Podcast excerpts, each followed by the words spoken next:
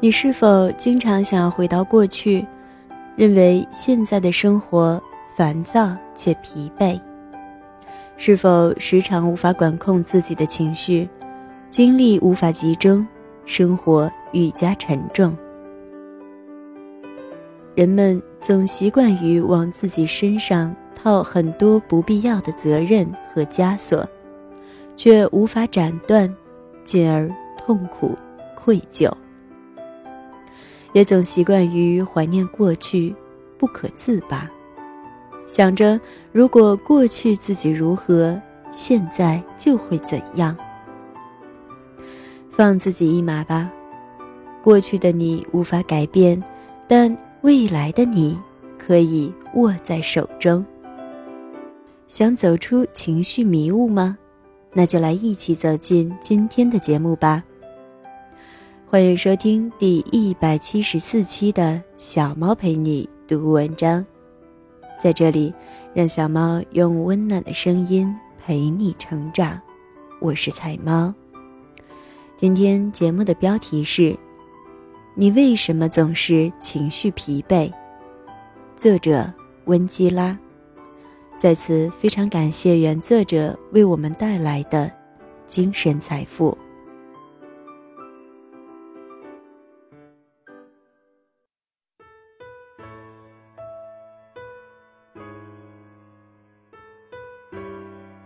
你为什么总是情绪疲惫？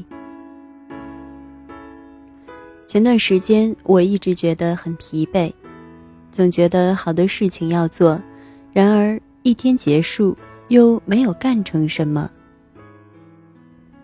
其实不只是我，像这样碌碌无为而又十分焦虑的人，在我询问朋友的比例中达半数以上。总结起来。原因有三：一是工作不如意，价值感和成就感都很低，每天工作感觉就是在混日子，而非通往自己喜欢的道路；二是人际关系很令人烦恼，男朋友、女朋友、家人、父母、亲戚、好朋友。总会有不同程度的负面情绪干扰。三，是业余生活密度低，每天工作、家庭已经让自己万分疲惫，想培养的兴趣、想完成的旅行一直在搁置。和朋友圈里一个个去旅行，或者兴趣技能培养的很好的人相比。自己还在原地踏步着，这种比较让人焦虑。以上只要占据一条，你都会很容易情绪疲惫，活得很累。什么是情绪疲惫呢？情绪疲惫是指情感在动力性、机动性、强度、紧张度上存在着的对立状态。人的任何一种情感都有一个度，过度紧张也可能引起抑制，使情绪疲惫。从强度上看，各类情绪情感的强弱是不一样的。例如，从愉快到狂喜，从微怒到狂怒，从好感到酷爱等等，强度在增加，但是从悲伤到狂喜。从愉悦到绝望，情绪情感的变化频率过快过高，也会引起情绪疲惫。这就是谚语“切忌大喜大悲”存在的原因了。情绪疲惫比心理疲惫囊括的范围要更加广。心理疲惫是指人长期从事一些单调机械的工作。而对工作与生活的热情降低，直至产生了厌倦情绪。而如我一般碌碌无为那百分之五十以上的人，显然是情绪疲惫。不久前，我在某社交网站上注册了一个账号，因为头像放得好，有不少人前来搭讪。本以为可以拓展自己的圈子，认识到有趣的人，谁知麻烦也来了。每天早上，我都要花不少时间删除无聊的搭讪记录，要花时间和精力去评估别人，志趣是否相投，谈吐是否有修养。才决定要不要让他通过申请。为了维持在陌生人圈子里的形象，我说话、发朋友圈都要经过多次思考，最终决定不说和沉默。有人找我聊天时，为了不尴尬，我要找话题，回复也要经过思考，这样写对不对？会不会让对方觉得不舒服？我这样说会影响别人对我的正确评判吗？果然，人多了关系就复杂，关系一复杂，标准就单一。处理完工作后，已经没有办法处理太复杂或者太多的人际关系。就这样连续登录了五天，感觉身体被掏空。情绪从有陌生人赞扬的狂喜，到为陌生人不友善的愤怒和失落，整个人疲惫不堪，连带着我对工作和业余写字的热情也有所减少。连现实生活都过不好了，还跑去过网络生活。于是我关掉网络上的人，删掉网络 ID，卸载了那款 App。一身轻松，又回到我跑步、工作、写字的生活里。发现我爱极了这种规律的生活和简单的人际关系。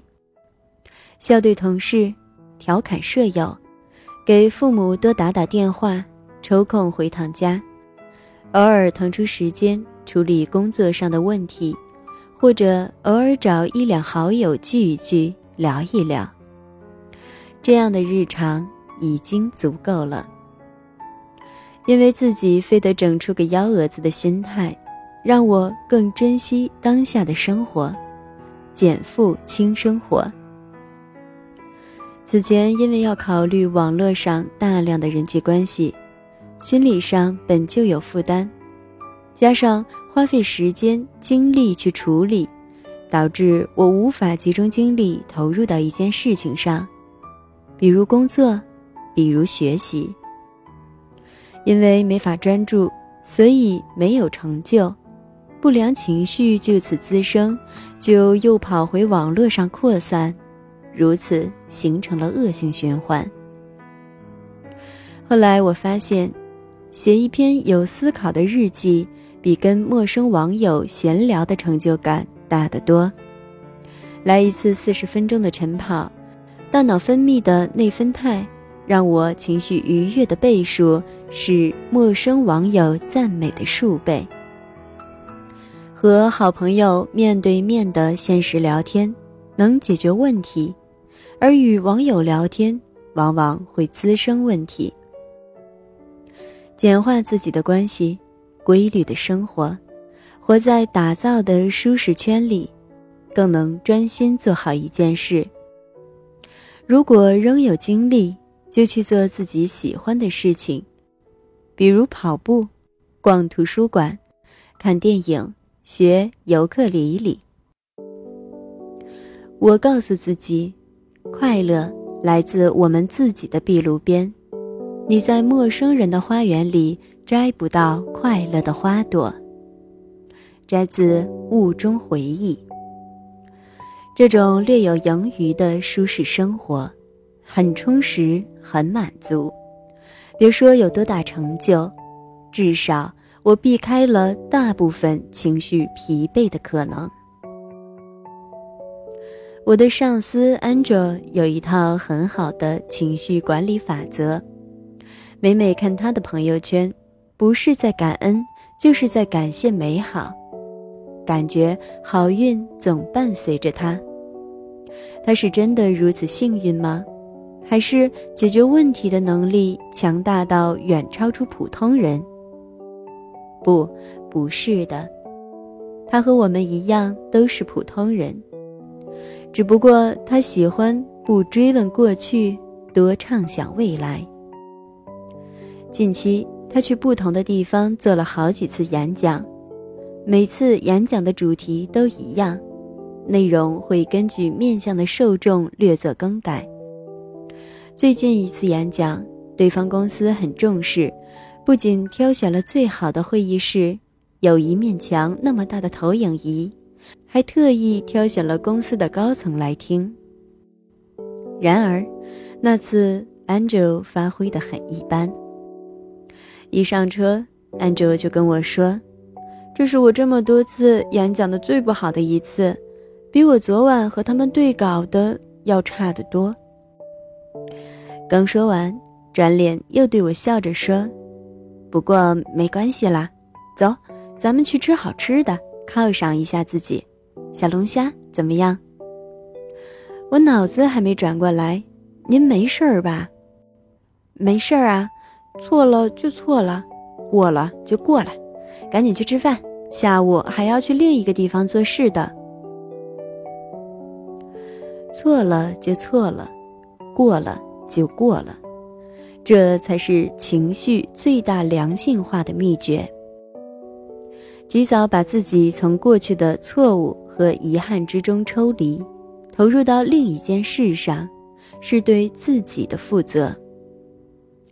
未来比过去重要，人们往往容易想明白一个问题，但却无法改变现状，这是因为执行能力跟不上思维转换。这时候，你夹在中间的情绪就受罪了。曾有同学问我，为什么总能笑得那么灿烂，哪怕才刚刚出丑完？我说。没有谁在乎我的出丑啊，而且我也不想的，过了就好，要宽以待己啊。那位同学是个比较悲观的人，他总想着过去自己能多努力一些，现在也不至于沦为社会的底层。同学家里亲戚建了个群，他总会在里面汲取到无数的负能量，各种比较，各种不如意。各种悲惨，各种抱怨。他又是喜欢替别人操心的人，想着尽力为他们解决问题。最后，问题没解决，他自己也吃力不讨好，整个人心力交瘁。我告诉他，屏蔽群，把自己隔离起来。如果事情真的那么重要，他们会打电话给你的。如果没有，说明事情已经解决了。前几天，那个同学来广州找我，他整个人的气色好了很多。他说，现在他会特意腾出自己的私人时间，不接电话，不开网络，就去做自己想做的事。几小时私人时间过去。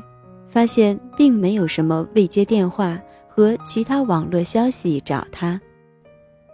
以前总是把自己想得太重要了，他笑着说：“是啊，人们总习惯于往自己身上套很多不必要的责任，然后解决不了，自我愧疚。人们也总习惯于怀念过去，不可自拔。”想着过去的自己怎样怎样，现在就会如何如何。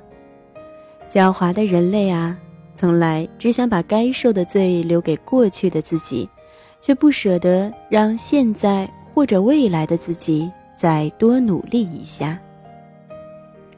不要总想着改变过去，那会把你困在原地，甚至你的未来也会变成你的过去。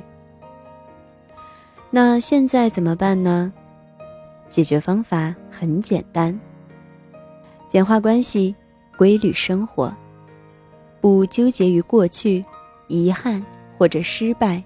你要记得，过去无法改变。给自己设定目标，去努力达成，不要担心自己会犯错误。再大的错误和洋相都会被时间所冲淡。问问自己，小学体育课你裤子裂开那会儿是不是想死？现在想想是不是想笑？删除掉几个不必要的 app，删除无用的网络 ID，列出近期的奋斗目标，比如涨工资五百，或者跑一次马拉松，然后去实践它。但一段时间内不要同时做几件事情，最好不要超过两件，因为过多的事情和选择会让我们产生决策疲劳，消耗精力。承认自己不可能什么都能做得到，然后给自己腾出私人时间，做自己喜欢的事情，想明白一些问题。一个人有所成就，往往是独处时，因为关系简单，需要做的决策少，不轻易疲劳，才有更多精力投入到想完成的事情里。如果你做了以上的尝试，问问自己，还想回到过去吗？如果是想，那麻烦把文章从头到尾再看一遍，或者与朋友一起看，好好交流讨论。如果是不想，恭喜你，你成熟了，情绪也处于非常好的状态。然后，请相信。现在的自己比以往任何一个时刻都要美好，未来也将继续美好下去。